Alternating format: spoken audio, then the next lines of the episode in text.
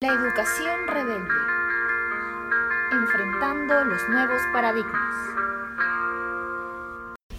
En la segunda entrega del boletín hablaremos sobre el desarrollo cognitivo en función a los procesos de aprendizaje a partir del desarrollo humano individual y el entorno sociocultural expresado por Piaget y Vygotsky respectivamente.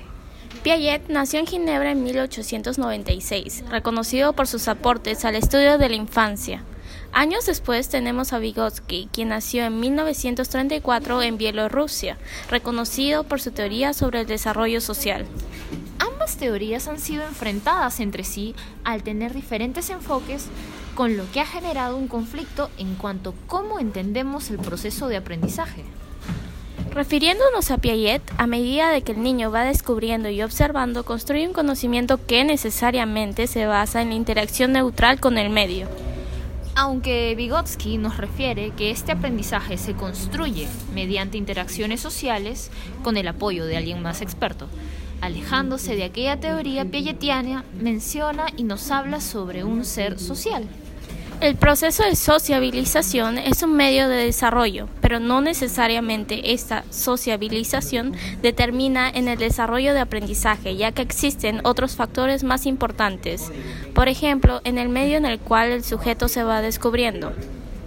Pero necesariamente está sujeto a la individualidad, ya que cada uno construye conocimiento en base a sus experiencias.